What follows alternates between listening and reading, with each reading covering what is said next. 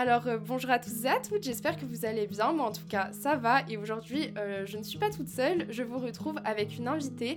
Euh, donc Marina, je vais te laisser te présenter bah, pour les personnes qui ne te connaissent pas. Super, ben, merci beaucoup Mila déjà de m'avoir invitée sur ce podcast. Alors moi je m'appelle Marina, j'ai 29 ans, je suis naturopathe. J'ai ouvert mon compte Instagram euh, il y a bientôt un an maintenant, à la fin du, premier confinement euh, l'année dernière. J'étais en plein dans mes études de naturopathie et c'est vrai que j'avais envie de partager euh, bah, ce métier qui d'abord est une passion pour moi. Donc j'avais vraiment envie d'échanger à ce sujet avec, avec d'autres personnes, que ce soit d'autres professionnels ou faire découvrir tout simplement la naturopathie aux personnes qui ne connaissent pas ce beau métier. Donc j'étais dans mes études, je me suis ensuite lancée à mon compte au mois de septembre. Je métier et j'en suis très heureuse. Bon bah écoute, euh, super. Du coup, euh, comme tu sais, euh, bah, toi et moi, on a toutes les deux un peu posé des questions aux personnes qui nous suivent sur Instagram, savoir un peu si les personnes avaient des questions particulières. Et du coup, avant de commencer à poser ces questions, je voulais un peu te demander quel est ton parcours professionnel? Parce que les personnes qui nous suivent savent que tu as d'abord exercé le métier d'hôtesse de l'air avant de passer justement à la naturopathie, mais comme on a échangé avant, je sais que hôtesse de l'air n'a pas été ton premier métier ou en tout cas ta première formation. Donc je vais te laisser nous en dire un peu plus par rapport à ton parcours avant du coup euh, ce métier d'hôtesse de l'air. Alors du coup j'ai un parcours professionnel un peu décousu mais bon qui ne l'est pas tant que ça parce que chaque chose euh, est arrivée pour une raison et m'a mené là où j'en suis aujourd'hui. Donc après le, lycée, c'est vrai que je ne savais pas euh, vraiment quoi faire. Euh, je savais juste que j'aimais beaucoup le voyage, j'aimais beaucoup les langues, que ce soit l'anglais, l'espagnol, c'était vraiment toujours mes, mes, matières préférées quand j'étais au collège ou au lycée, je m'en souviens. Donc je savais que j'avais envie de continuer dans cette voie. Donc je suis allée à la fac, ça ne m'a pas plu du tout. C'était pas la façon dont je voulais euh, apprendre l'anglais, donc j'y suis restée 4 mois. Et j'ai tout arrêté en sachant que je partirais en Angleterre pour apprendre l'anglais. Mes parents sont tous les deux des commerçants, donc voilà, j'ai écouté euh, sagement et je suis allée en école de commerce. Ça me plaisait pas vraiment, c'était pas ce qui me plaisait, mais bon, c'était une histoire de, de deux ans. J'ai terminé mon école de commerce euh, en août et en septembre, euh, je partais en Angleterre, à Londres, pour être fille au père. Donc déjà là, ça a été une aventure en soi, hein, pendant euh, deux ans, de mes 20 à mes 22 ans. J'en garde un, très très bon souvenir. Je regrette pas du tout en tout cas d'avoir bah, quitté mes études qui ne me correspondaient pas pour expérimenter la vie en fait. Voilà. Alors je dis pas de laisser tomber les études, mais pour moi c'est ce qui a fonctionné parce que c'était la façon dont je voulais apprendre l'anglais. Je voulais vraiment euh, m'immerger dans la culture, être euh, au contact euh, des, anglophones et vivre en même temps une expérience qui me dépaysait complètement. Je suis bilingue maintenant, donc ces deux ans m'ont vraiment permis d'apprendre l'anglais comme je le souhaitais.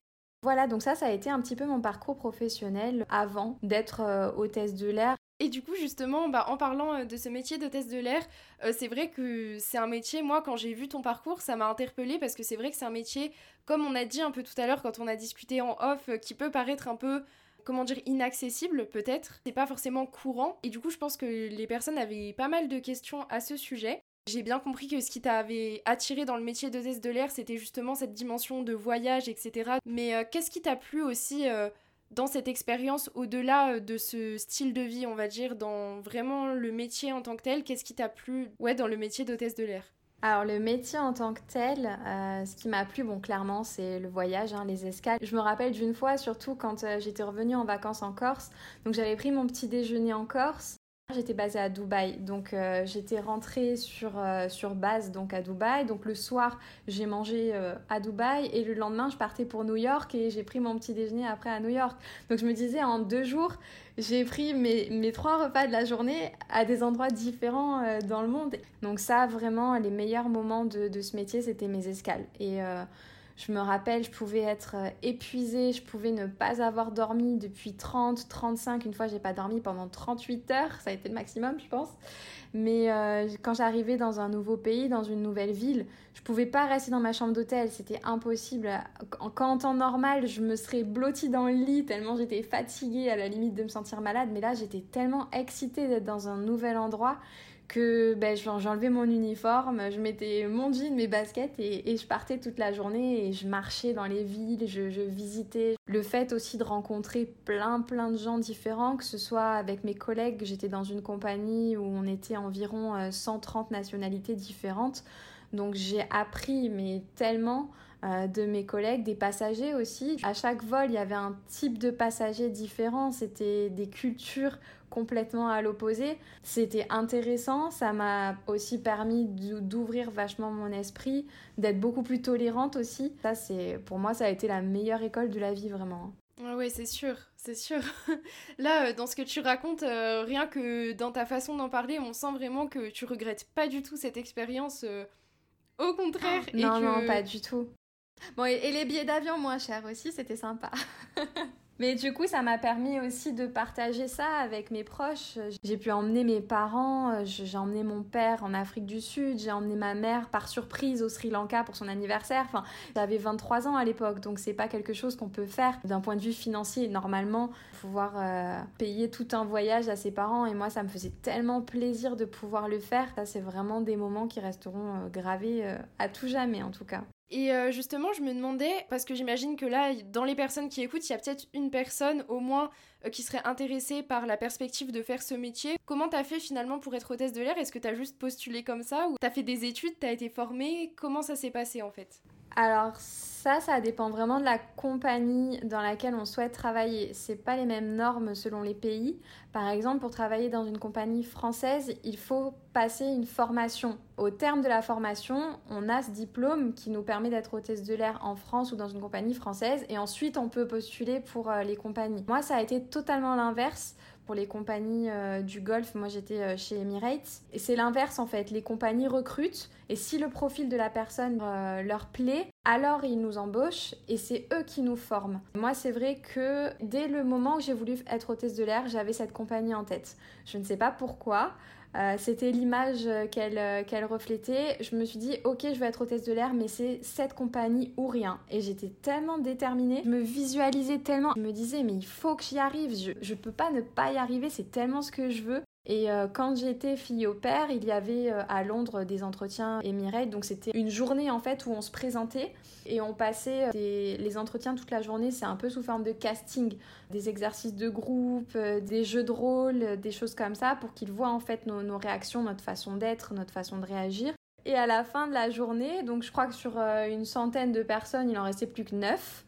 Et c'était ces neuf personnes qui allaient à l'entretien final, donc un vrai entretien d'embauche où on nous pose vraiment des questions euh, sur notre passé professionnel, nos attentes, etc. C'était vraiment très sélectif, mais je me souviens exactement que quand je suis sortie de ces entretiens-là, j'ai tout de suite appelé ma mère alors qu'on ne sait pas du tout. Hein. En plus, on ne sait pas du tout quand est-ce qu'ils nous recontacteront. Ça peut être euh, le mois d'après, six mois après, un an après parfois. Et j'ai appelé ma mère en sortant, j'ai dit maman, c'est bon. Je... Alors non, j'ai pas de réponse, mais je, je vois pas pourquoi ce serait pas bon. Je suis faite pour ça et ils ont besoin de moi. Je vois pas pourquoi ils me prendraient pas. Et en fait, j'ai une petite anecdote euh, dans les grandes compagnies, en général, il faut déjà pas de tatouage, mais en plus, dans les compagnies du golf, donc compagnies musulmanes, il faut pas du tout de tatouage visible. J'avais trois tatouages visibles en uniforme. Ça a été mon plus grand stress des entretiens. J'y suis allée, alors j'avais pas froid du tout, mais j'avais un t-shirt manche longue pour tout cacher. Et je me suis dit, bah si je suis prise, je fais du laser pour l'enlever. Mais le laser, ça prend du temps. Donc euh, quand je suis sortie de cet entretien et que j'ai dit à ma mère, maman, c'est bon, je suis certaine que c'est bon, je suis sûre qu'ils vont me prendre. J'ai dit, bon, ben, j'attends pas d'avoir la réponse, j'attends pas leur appel, je commence les séances, de laser parce que je le sens, ça va être bon. À ce moment-là, j'avais décidé de rentrer en Corse pour euh, passer du temps avec ma famille avant de partir à Dubaï. J'étais vraiment formatée, je savais que j'allais être prise, enfin, c'était fou. Un mois après, ils m'ont appelé pour me dire que c'était bon. Ok, bah écoute, euh, merci pour ces petites précisions. Et du coup, maintenant, j'aimerais passer euh, un peu au sujet principal, on va dire, qui est la reconversion professionnelle. parce que voilà, si je t'ai invité, c'est avant tout bah, pour parler de ça parce que c'est ça que je trouvais hyper euh, intéressant et qui m'a interpellée dans ton parcours professionnel, on va dire. Et du coup, ma question, c'est tu nous as cité tous les plus, on va dire, du métier d'hôtesse de l'air, tout ce qui a fait que tu t'es donné à fond, tu avais vraiment ce rêve, tu as tout donné pour l'atteindre, et même quand tu l'as fait, tu as... Ouais, as vraiment vécu un rêve éveillé euh, dans les meilleurs aspects du métier, on va dire, mais j'aimerais que tu nous parles un peu voilà, de, des moins du métier, ou en tout cas ce qui t'a fait un peu tilt, ce qui t'a fait te rendre compte que justement tu, tu avais apprécié cette expérience, mais là tu ne voulais plus, ou ce n'était plus ce que tu recherchais en fait. Comment s'est déroulé un peu bah, ce processus de reconversion Dis-nous tout. Alors, euh, bah, c'est vrai qu'en arrivant euh, à Dubaï, je m'étais dit, voilà, c'est bon, j'ai le métier de ma vie, je vais faire ma carrière, je vais monter les échelons, business class. Et en fait, non, pas du tout. et le métier d'hôtesse de l'air, ça demande vraiment beaucoup d'efforts et euh, c'est très fatigant. J'ai la fatigue qui s'est accumulée, je faisais de plus en plus d'insomnie.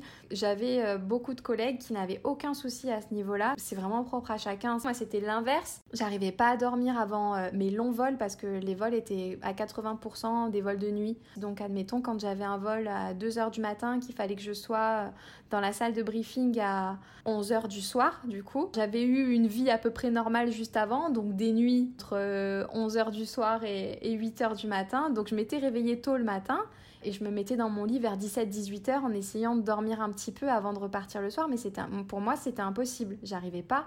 Donc euh, je partais travailler à l'heure normalement à laquelle euh, je devais me coucher. Et je me rappelle toujours euh, dans ces moments-là, je me disais mon Dieu, mais comment je vais réussir à assurer un vol de 12, 13, 14, 15 heures une fois, j'ai fait un vol pour San Francisco. San Francisco, Dubaï, San Francisco, c'est 16 heures. Je n'avais pas dormi du tout avant.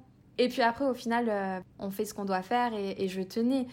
Mais c'est tous ces moments-là qui ont vraiment affecté ma santé. Arrivé au bout de deux ans, euh, je voyais plus le but en fait, parce que mon but c'était de voyager, c'était de profiter.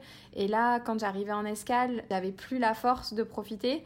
Et je me disais, bon, bah finalement, est-ce que c'est pas mieux d'avoir un, métier un peu plus posé, un peu plus classique et partir en vacances avec mes proches? Parce que là aussi euh, ce qui pèse un petit peu c'est que j'aimais faire mes choses toute seule mais des fois euh, je, je, faisais des choses et je me disais waouh mais je suis toute seule quoi. Je j'ai personne avec qui le partager j'ai personne à qui le montrer. Pour te dire à quel point des fois ça allait pas je me suis retrouvée à pleurer à Central Park toute seule à Noël. J'étais à Noël le 24 décembre à New York et en fait, j'étais à Central Park dans le marché de Noël et je voyais toutes les familles ensemble euh, flâner, acheter des cadeaux de Noël. Oh et là, je me suis dit, bon, ben moi, je vais aller me prendre mon, mon takeaway à manger et rentrer manger dans la chambre d'hôtel. Et là, je me suis dit que c'était vraiment dommage et que j'en profitais plus comme je devais profiter. Donc, c'est là que j'ai pris la décision de rentrer, me dire, bon, ben voilà, je ferai peut-être moins de voyages, c'est clair.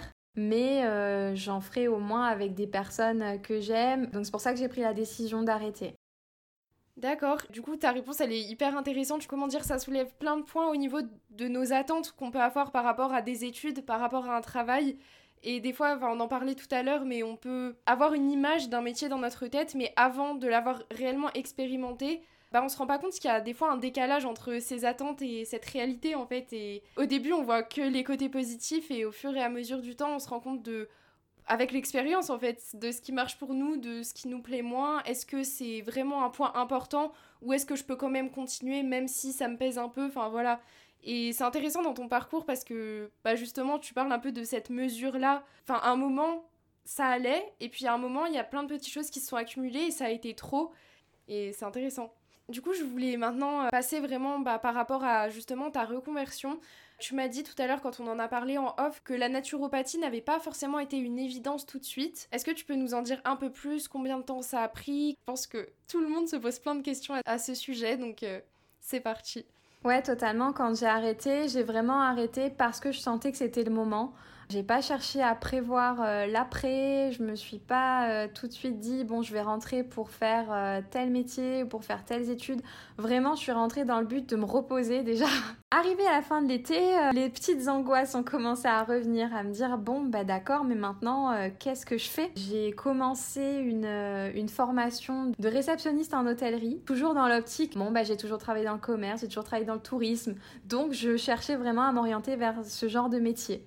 J'avais un peu peur de l'image que pourraient avoir mes proches, que je fasse rien. J'ai toujours eu peur de ça, qu'on soit déçu de moi, qu'on ait l'impression que, bah, que je me laisse vivre, que j'attende que ça arrive. Quand même, par mes actions et, mes métiers passés, j'ai montré que voilà, je savais ce que je voulais, je savais me débrouiller, mais j'avais quand même euh, cette peur du regard des autres et de ma famille plus particulièrement. Donc c'est pour ça que je me lançais un petit peu à corps perdu dans la première chose que je voyais en me disant oui, mais c'est bon, ça, ça va le faire. C'est surtout comme ça que, que j'étais avant j'aimerais juste rebondir euh, sur ce que tu as dit par rapport justement le rapport aux proches parce que je sais qu'il y a une personne euh, sur mon compte qui m'a posé la question justement de comment tes proches ont réagi finalement à cette décision de tout arrêter bah, pour passer à autre chose et quel rôle finalement ça a joué dans ton processus de reconversion professionnelle euh, aussi. Je l'ai moins bien vécu que mes proches justement parce que j'avais toujours cette peur de les décevoir alors que eux voilà ils, veulent que mon bonheur. Donc quand j'ai voulu partir ils étaient très heureux pour moi. Quand j'ai réussi ils étaient très heureux pour moi. Quand ils ont vu l'état dans lequel j'étais, bah, ils étaient contents que je rentre parce qu'ils savaient que c'était ce dont j'avais besoin. Donc vraiment, ils m'ont vraiment euh, soutenu.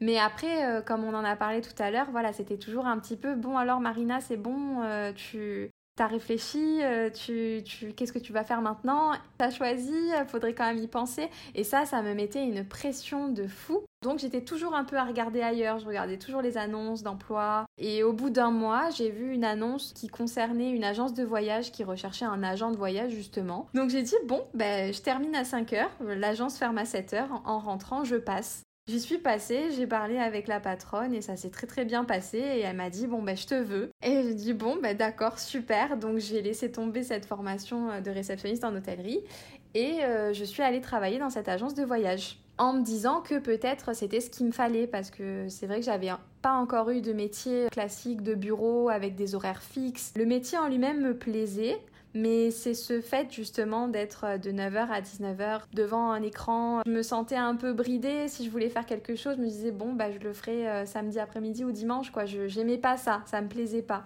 Au bout d'un an, j'en ai fait part à mes patrons qui l'ont compris et qui l'ont ressenti aussi. Et ils étaient très bienveillants avec moi et ils m'ont dit euh, nous, on veut, on veut que tu sois heureuse, on veut que tu sois bien. Donc si c'est pas ça qui te rend heureuse, ben, continue à chercher et tu finiras bien par trouver. Donc je suis partie de cette agence, toujours sans savoir ce que j'allais faire après. J'ai toujours fonctionné comme ça parce que j'attendais pas euh, le moment où j'allais craquer. J'ai postulé pour euh, le métier d'agent d'escale à l'aéroport d'Ajaccio. J'ai fait ça pendant deux ans, donc c'était vraiment un travail saisonnier, donc du mois de mars au mois d'octobre, quand il y a beaucoup de vols pour le surplus de touristes, etc.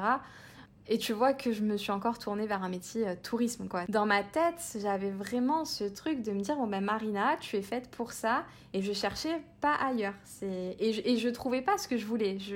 Mais je persistais, je persistais en me disant, c'est ce que je sais faire, il y a que ça que je sais faire.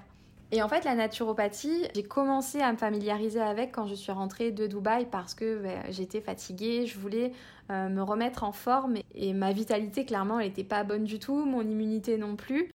En regardant sur internet, je voyais que beaucoup de naturopathes, après la formation, euh, soit ils ne se lançaient pas du tout, ou alors ceux qui démarraient leur activité n'en vivaient pas. Et le prix aussi de la formation, parce que je me disais, bah, la formation euh, coûte cher quand même, j'ai pas les moyens.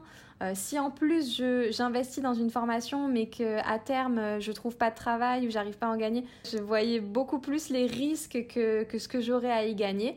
Tout le monde me disait, bah tiens, là, il y a, y a, un travail dans un hôtel, tu devrais postuler. Tiens, l'aéroport, ça a l'air bien. Mais je faisais pas vraiment ces choix pour moi. Je m'en persuadais, hein. je me disais, ah oui, non, ils ont raison, ça pourrait être bien. Mais clairement, au fond de moi, je savais que c'était pas ce que je voulais. Je me suis inscrite à la formation de naturopathie alors que j'avais même pas encore terminé mon travail à l'aéroport. Parce que je me suis dit, ça y est, c'est bon, j'aviserai. Là, c'est ce que j'ai envie de faire, c'est ce que j'ai envie d'apprendre. Donc, euh, je fais mes études et, et je verrai bien. En tout cas, ce que je sais, c'est que je ferai de mon mieux et je me donnerai les moyens. Donc, il y en a qui n'en vivent pas, d'accord, mais il y en a aussi qui en vivent. Et la différence, c'est les actions que tu mets en place après, parce que on peut apprendre toutes les choses du monde, on peut faire toutes les formations du monde, mais si après on met pas d'action en place derrière, bien sûr qu'il y a rien qui va se passer. Alors je dis pas que c'est simple hein, d'en vivre, même une fois qu'on passe à l'action. Bien sûr que euh, tout n'est pas rose d'un coup et tout n'est jamais rose, mais faut se mettre en mouvement, il faut mettre des choses en place, il faut passer à l'action et euh, le tout c'est d'être bien et de faire les choses qu'on a envie et d'expérimenter. Mmh.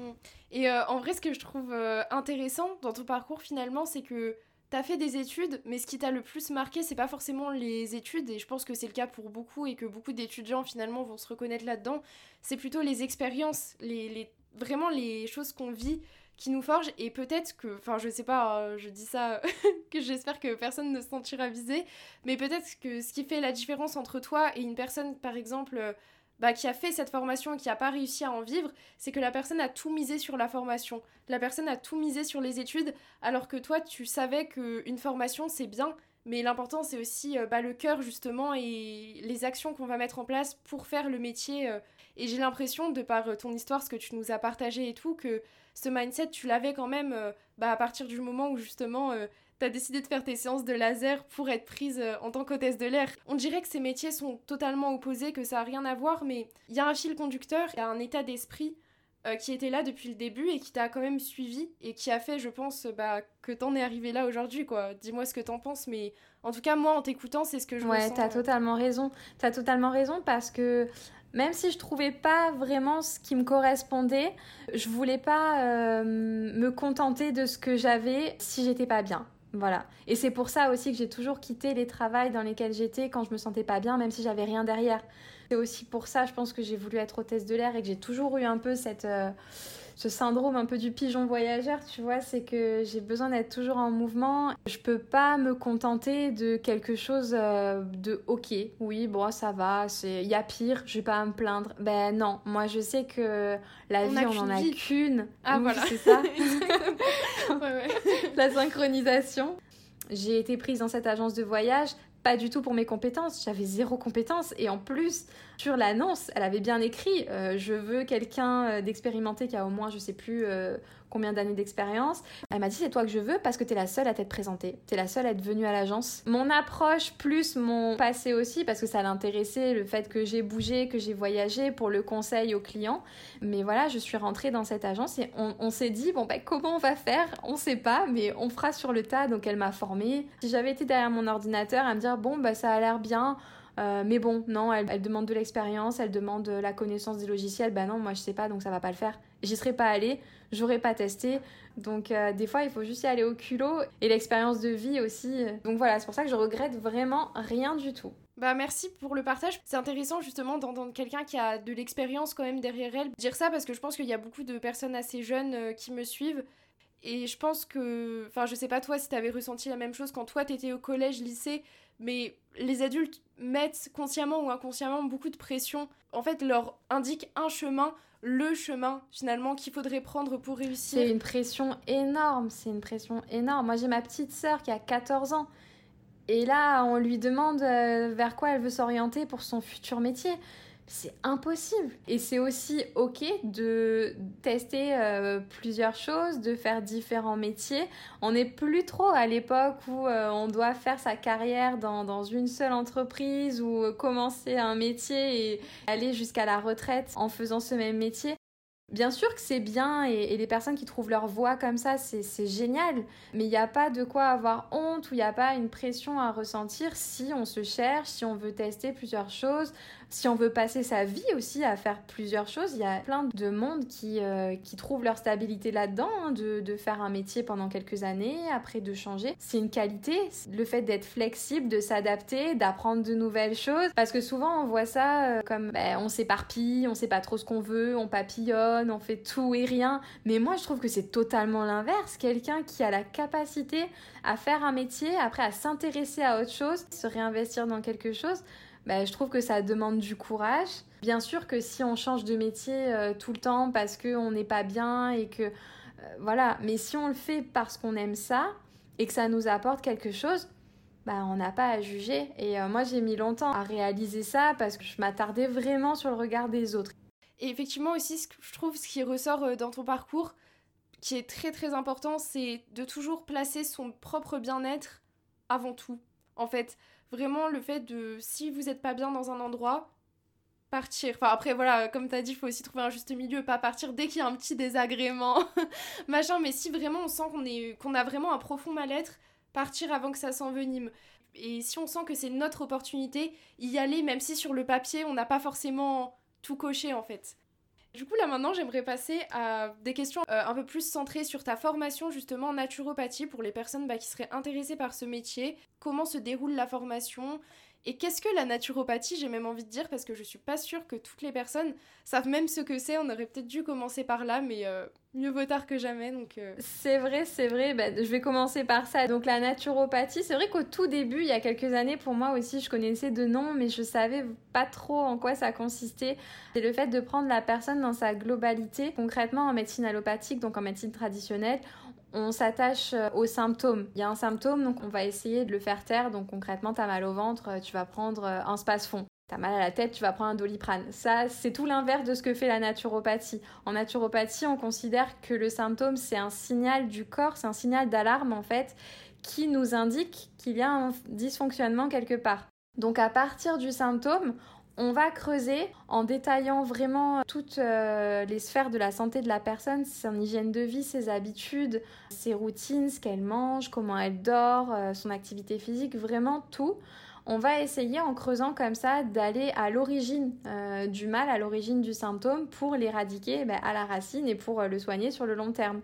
Donc c'est pour ça que ça m'intéressait vraiment beaucoup et je le vois de plus en plus en consultation, c'est que les symptômes physiques ce sont souvent des manifestations euh, qui naissent euh, dans l'esprit et dans les émotions. C'est toujours un peu des personnes stressées ou des personnes qui ont des soucis, qui ressentent de la colère, qui sont pas satisfaits de leur vie. Enfin, voilà, il y a vraiment un lien entre tout ça.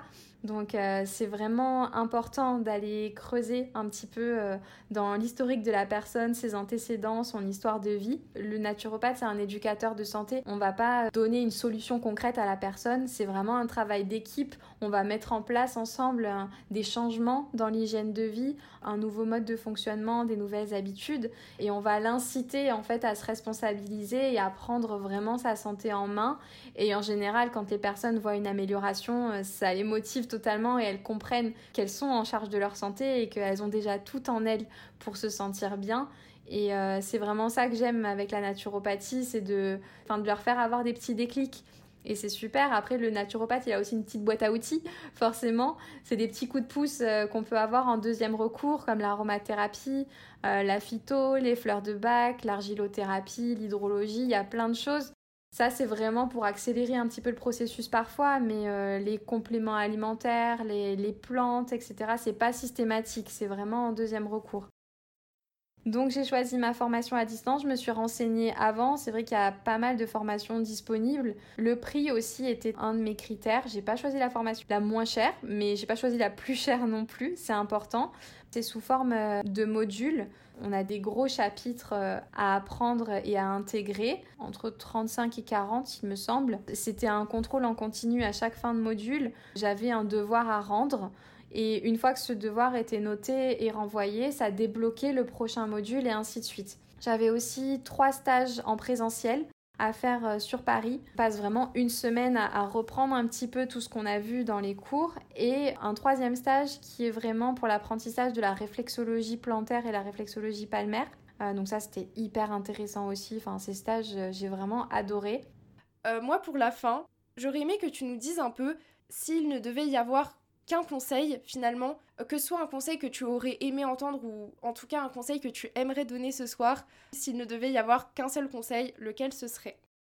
Ben moi, par rapport à mon histoire, c'est vraiment de s'écouter, de faire les choses pour soi, euh, de pas se laisser parasiter par les regards extérieurs, les avis. Parfois, on s'inflige euh, nous-mêmes des barrières et des limites parce qu'on se dit, bah non, là, ça va être mal vu ou euh, à mon âge, je devrais être posée. Chacun façonne sa vie comme il l'entend, donc vraiment s'écouter, faire ce qui nous plaît. Si ça ne va pas, du principe que si on veut vraiment faire quelque chose, on se donne les moyens de le faire. Et euh, surtout si c'est pour aller vers quelque chose de mieux, plutôt que rester dans une situation euh, dans laquelle on est inconfortable et qui ne nous correspond clairement pas. Ça peut effrayer un petit peu de se lancer dans l'inconnu mais c'est toujours positif parce que bah, on évolue, on, progresse, on apprend et, euh, et euh, moi je préfère l'inconfort euh, de me lancer, de pas savoir où ça mènera, mais de faire quelque chose dans lequel je me, je me donne à 100% parce que j'aime ça. C'est le conseil que je donnerai, c'est le conseil que je donne à ma sœur. Ma sœur, elle m'a vu partir, elle a vu mon parcours, bah, maintenant elle veut faire une année d'études aux États-Unis. Je dis mais vas-y, mais fonce, tu vas tellement apprendre, tu vas tellement t'éclater. C'est voilà, c'est juste suivre ses rêves et s'écouter. Bah franchement, merci beaucoup pour tout ce que tu nous as partagé ce soir. Mais merci à toi de m'avoir invité en tout cas. En tout cas, si ce n'est pas déjà fait, n'hésitez pas à aller suivre Marina sur Instagram parce qu'elle partage euh, énormément de choses, beaucoup de bonnes ondes et aussi des recettes. Donc franchement, ça peut être euh, super d'aller la suivre.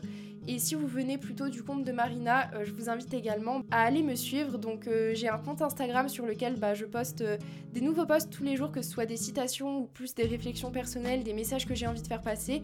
Et également j'ai une chaîne YouTube bah, sur laquelle je poste du coup mes podcasts et également des vidéos un peu de tous les styles. Je vous laisserai découvrir ça. Euh, voilà, dans tous les cas, merci beaucoup d'avoir écouté le podcast jusqu'au bout. Merci d'avoir été avec nous euh, bah, tout au long de ce podcast. Encore une fois, on espère vraiment que ça vous a plu. Et moi, je vous dis à très bientôt pour un tout nouveau podcast. À bientôt!